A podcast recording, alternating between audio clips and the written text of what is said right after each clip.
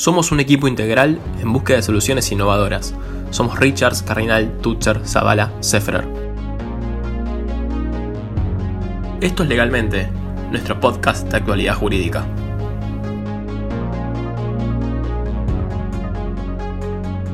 Bienvenidos a un nuevo episodio. En este podcast, Matías Sefferer va a describir la situación normativa sobre los alquileres. Desarrollará las modificaciones de fondo, la situación de los congelamientos de valores y la nueva obligación de registrar los contratos de alquiler.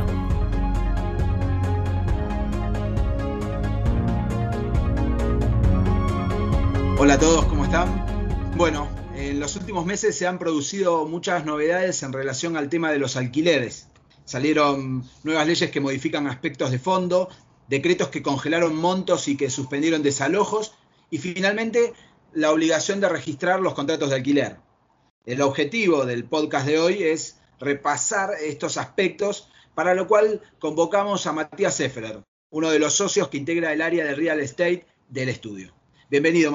Gracias, gracias Ezequiel. Sí, efectivamente en los últimos meses han habido muchas novedades, marchas y contramarchas, y nos pareció que estaba muy bueno tratar de sintetizar todo en un panorama y tener presente lo que se viene. Buenísimo. Bueno, te pido yo eh, para empezar a ver si nos podés contar cuáles son esos principales cambios que trajo la ley de alquileres y cómo impactan estos cambios eh, en los contratos de hoy, ¿no? Bueno, en, esto arrancó en junio del 2020, se publicó una ley, la 27551, que modifica normas sobre alquileres que estaban en el Código. Los alquileres eh, hoy se rigen por el Código Civil y Comercial y que entró en vigencia en el año 2015. Esta nueva ley modifica algunas regulaciones del código y trajo eh, cambios importantes en diversos aspectos que por ahí podríamos dividir como para, poder ilustrar mejor a todo el mundo en cuatro grandes grupos. Eh, los aspectos formales, algunos aspectos que impactan en el inquilino, otros aspectos que impactan en el locatario, eh, en el locador, perdón, y temas generales que aplican a todos. Si bien em, todos los cambios o casi todos los cambios de esta nueva ley 27551 aplican para los alquileres de vivienda, la resolución de AFIP 4933, que vamos a hablar más adelante, y que es la que manda a registrar los contratos de alquiler, aplica a todo el universo de alquileres, o sea, vivienda, oficinas, alquileres temporales tipo Airbnb o otras plataformas, locales, hasta garage, puestos de gastronomía y, también este, campos, con lo cual es para tener en cuenta. Muy claro. Ahora, intentando ir de menor a mayor, sabiendo, claro, que algunos tienen más trascendencia y son más novedosos, te propongo a ver si podemos comenzar a desglosarlos y en todo caso, ¿cómo podemos agrupar los cambios para que se entiendan mejor?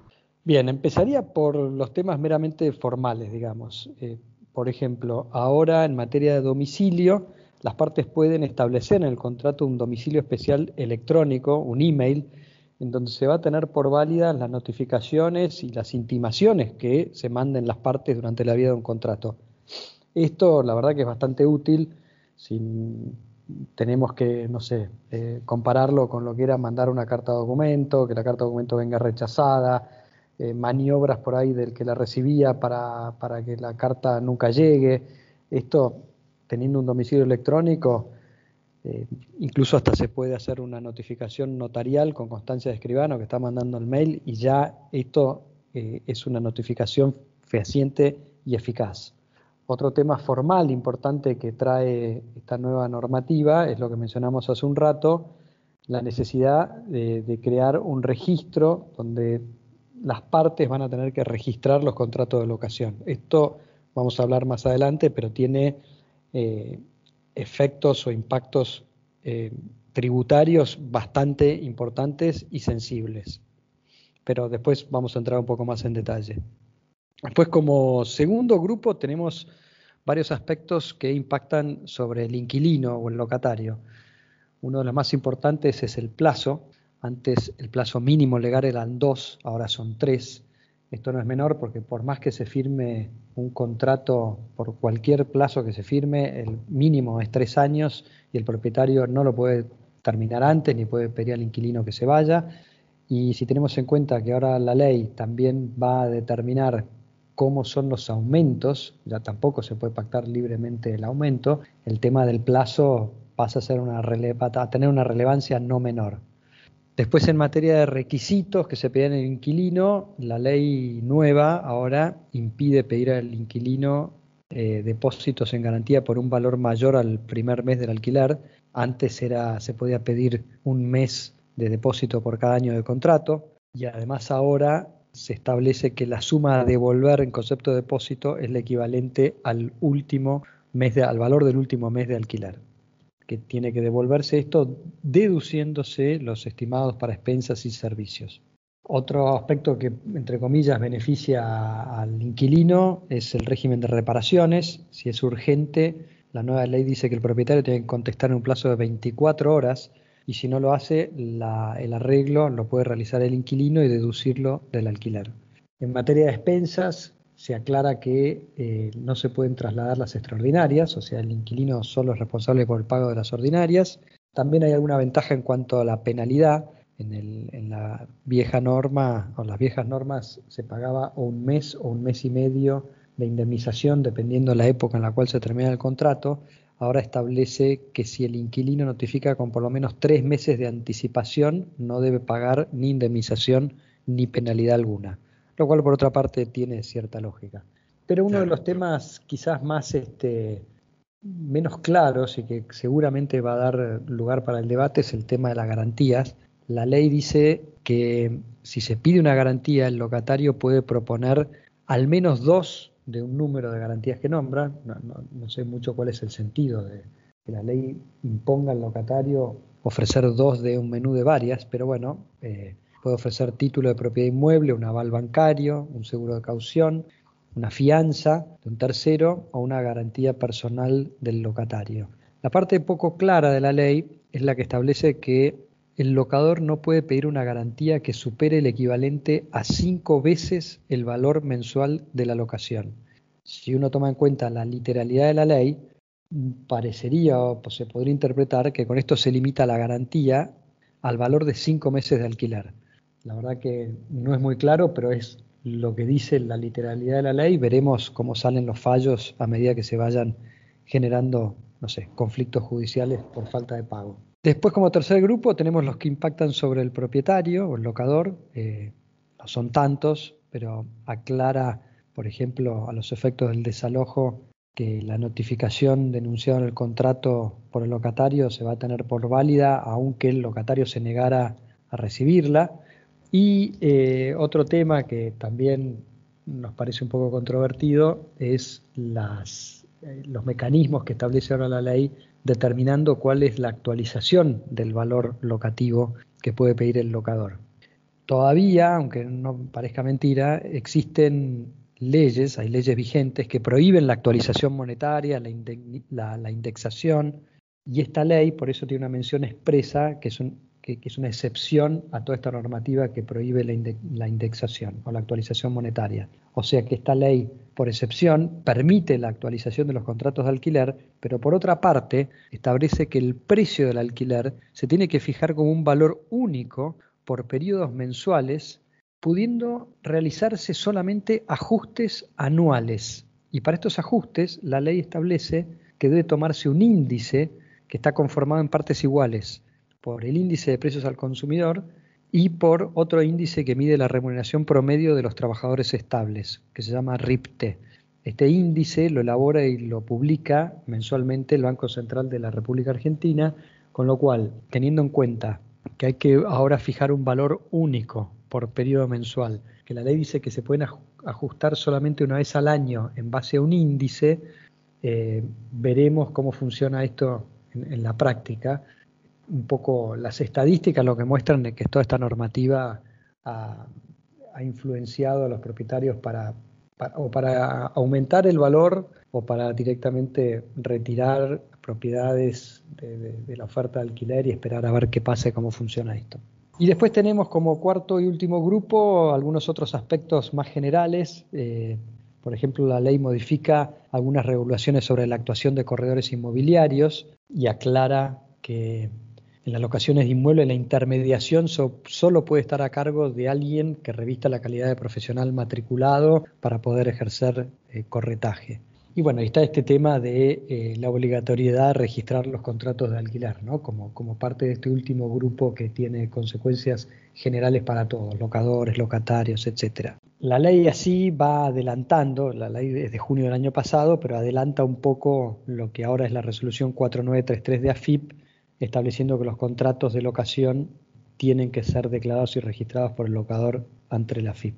Incluso más, se establece ahora que para iniciar acciones judiciales vinculadas a un contrato de locación, por ejemplo, un desalojo, previo a correr el traslado de la demanda, el juez tiene que informar a la FIP sobre la existencia del contrato para que tome la intervención que corresponda. O sea, la FIP va a verificar que el contrato esté registrado en el caso de un litigio que tenga por causa un contrato de alquiler. Te voy a pedir que nos digas cómo trata la nueva ley el tema de la frustración del uso y si hay relación con el tema COVID. Sí, eh, la verdad que hay alguna regulación específica en este respecto, el 1203 que regula la, del código, que regula la frustración del uso o goce de la cosa.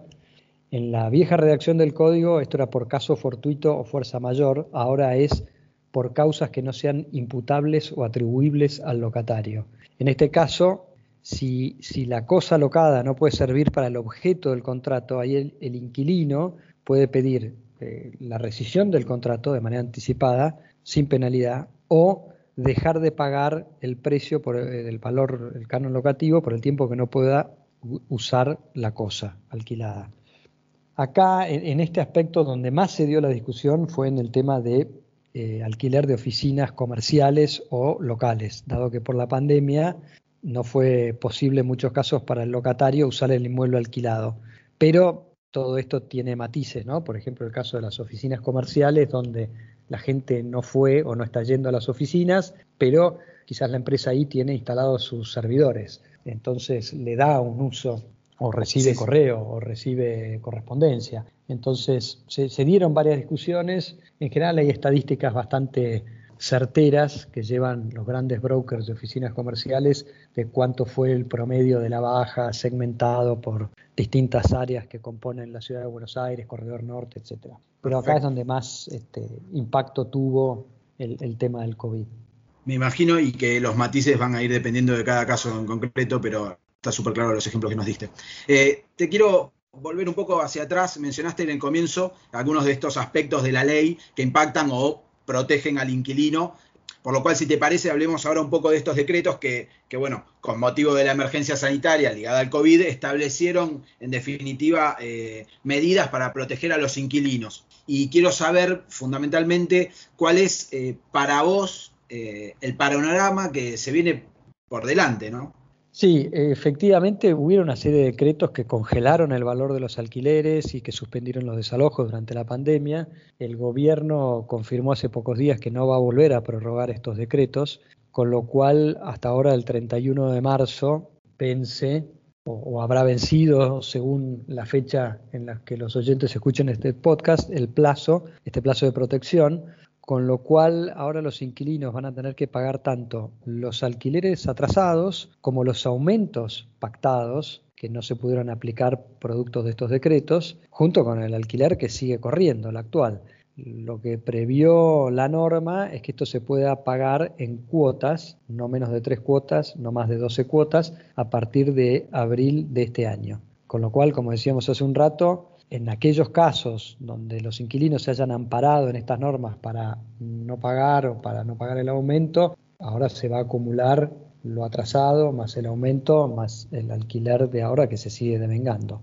Lo que sí, eh, además, también establece la norma, creo que hace mención a intereses compensatorios. Lo que no se puede cargar sobre todo esto son intereses moratorios o punitorios.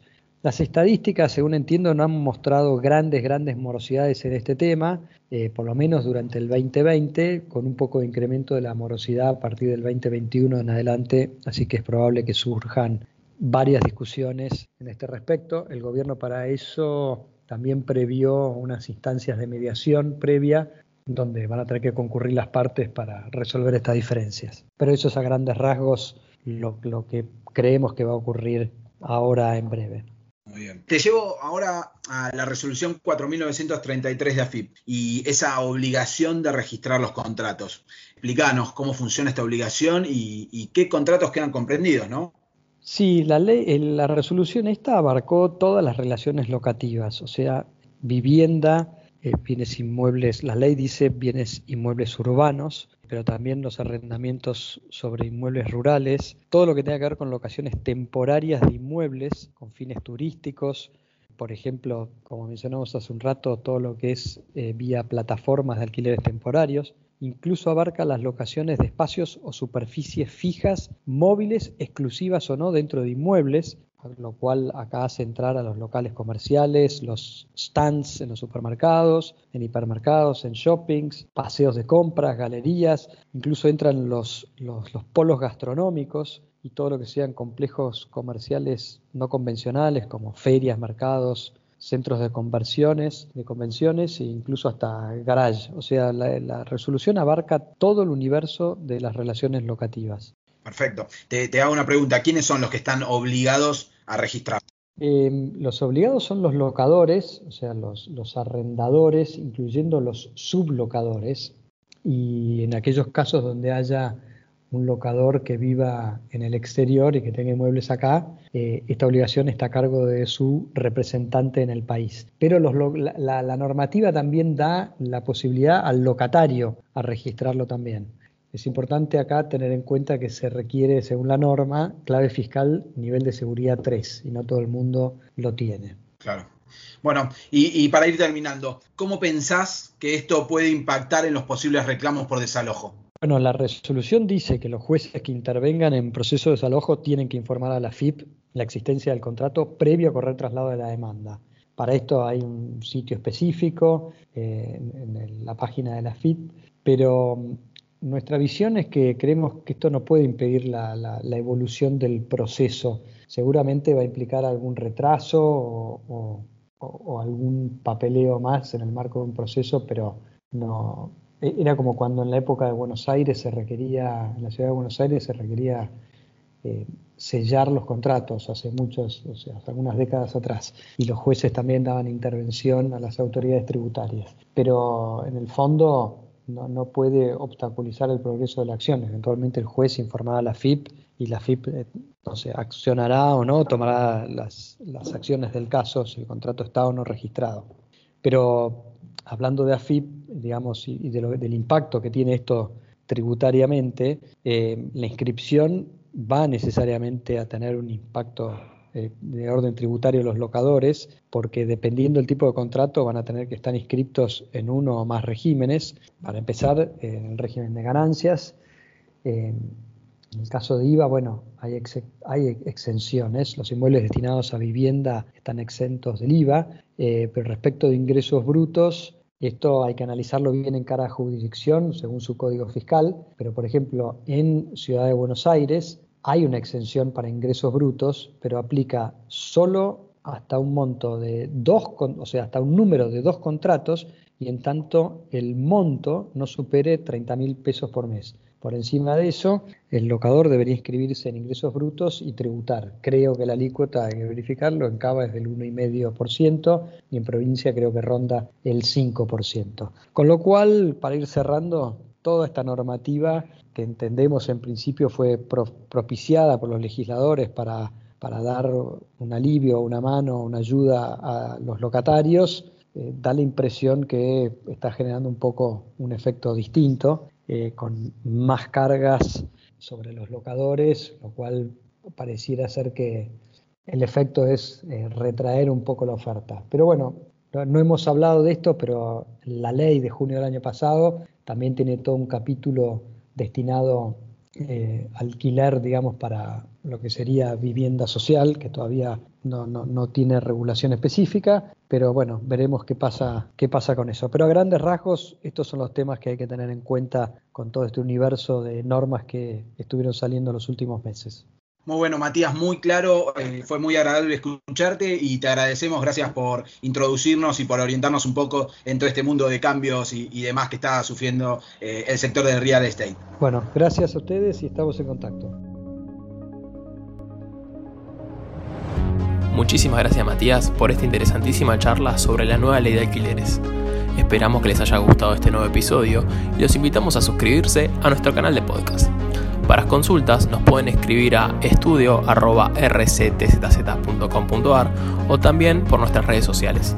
Estamos en Instagram y Twitter como RCTZZ Abogados y en LinkedIn con nuestro nombre completo, Richards, Cardinal, Tutzer, Zavala y Sefra. Nos encontramos la próxima en un nuevo episodio de Legalmente. Hasta luego.